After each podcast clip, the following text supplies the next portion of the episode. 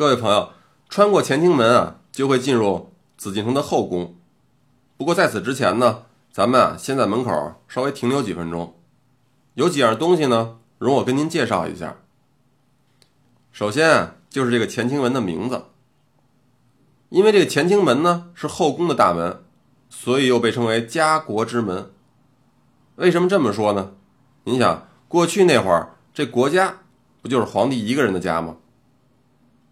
作为这个前殿区域的大门的太和门啊，是明朝时御门听政的地方。那么到了清朝呢，这乾清门就从太和殿手里啊把这个班儿给接过来了。原因其实也很简单，因为这闯王李自成啊从这儿逃走之前呢，把前殿那些建筑啊都一把火给烧了，所以啊也只能搬到这儿来了。不过这样一来呢，这大臣啊上早朝就不能再走午门了，而是从东华门进。经过景运门，再到乾清门这儿来。咱们之前也讲过，明代的时候，大臣们很辛苦，睡不成懒觉，早上五点呢就要开始在午门外边点名，准备上朝了。那是因为皇帝啊，早上七点到九点之间就会坐到太和门里的宝座上，所以大臣啊只能早到，在这候着皇上。可等到了清朝呢，大官们的日子啊就更不好过了。因为康熙皇帝勤政，而且呢精力旺盛，在他年轻的时候，往往七点之前就已经结束早朝了。你想，这大臣岂不是要起得更早？每天天没亮，这鸡还都没打鸣的时候呢，就得洗漱完毕，骑着马或者坐着轿赶奔紫禁城。到了后来啊，这康熙皇帝精力没那么充足了，这才改到春夏的时候呢是早七点上朝，而秋冬的季节呢。就拖到八点才上朝了。等到雍正皇帝执政以后啊，无论春夏或者秋冬的季节，这上朝的时间呢，就又都朝后延了三刻钟。所以史书上记载，雍正皇帝特别勤奋，而且对臣子呢是极其的严苛。不过在这方面啊，他倒真还是算是挺人性化管理的。当然了，并不是所有当官的都要这么早起，要想享受这种倒霉待遇呢。您还得够级别才行。要知道，除了高级的侍从侍卫和宦官，或者是皇帝临时要召见的人以外呢，如果不是三品以上的文官或者二品以上的武官，是根本没有资格在这出现的。乾清门的两侧各有一个将近十米长的八字形的琉璃影壁，那么中间的花样呢，也都是用琉璃做的。门前的两个鎏金铜狮子，耷拉着耳朵，闭着眼睛。跟太和门前那两个威武的铜狮子完全不同，更像是两个听话的哈巴狗。据说啊，是因为他们待在后宫，那么里边发生的事情呢，都是皇帝的家事，算隐私，所以最好是不听不看。换句现在的话来说呢，没弄块胶布把嘴封上，就已经算是相当不错了。如果您观察的稍微细致一点啊，可以发现，面对乾清门左侧的这个铜狮的位置呢。是比右侧的稍微靠前了一点。据说是因为晚清的时候有一个姓曹的侍卫，因为觉得自己力大无比，所以呢臭显摆，徒手呢把这个铜狮子呀挪动了一些，又把自己的名字呀刻在了铜狮上面。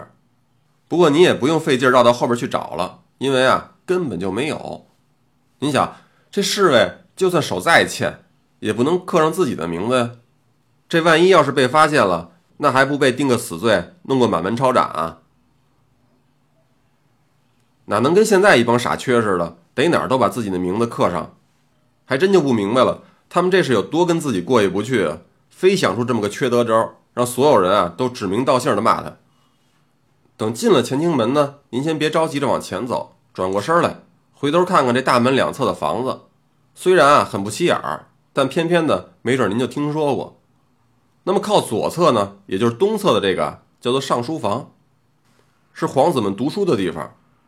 这一大清早啊，这群未来皇帝的候选人呢，就会跑到这儿摇头晃脑的大声读书，玩了命的表现自己的勤奋。为什么呢？因为他们老爸正跟这儿御门听政呢，是能听到旁边传过来的读书声的。那么这些皇子的老师呢，就叫做上书房师傅。大家耳熟能详的宰相刘罗锅刘墉。就在这儿当过教书匠。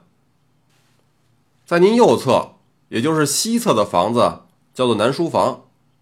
在明朝的时候呢，是太监值班和休息的地方。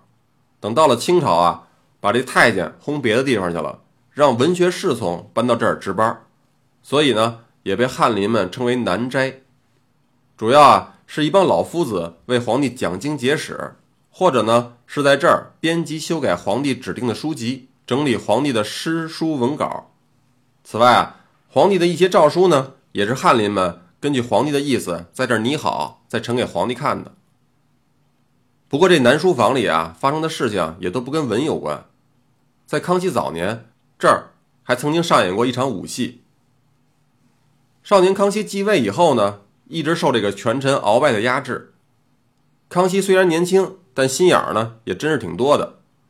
他先是找了一帮年轻的侍卫，假装在这儿陪他玩布库，也就是摔跤。让鳌拜呢误以为他是玩物丧志的小屁孩一个。后来在一次接见鳌拜的时候，这帮年轻的侍卫在康熙发出暗号以后，蜂拥而上，一举将鳌拜擒下。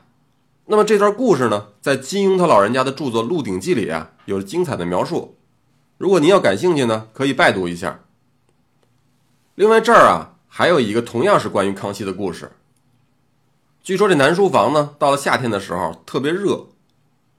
有一个叫做何卓的老翰林啊，实在是热得受不了了，于是呢，脱光了膀子在这屋里干活。这时候啊，突然外边传来了康熙皇帝驾临的声音。那么这衣冠不整的，如果被皇帝看见了，就是大罪。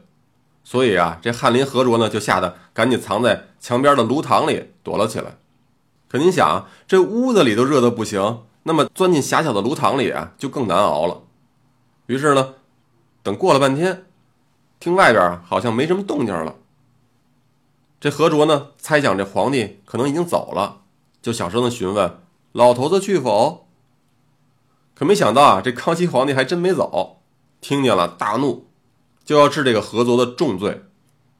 要说这何卓呢，还真是不含糊，随口啊就编出了一套说辞，把这康熙给哄过去了，愣是没惩罚他。那他是怎么说的呢？那就是先天不老之谓老，手出庶物之谓头，父天母地之谓子，非不敬也。这翻译过来就是说，我叫您老头子呀，并不是不尊敬您，反而这是一个极其尊敬的称呼。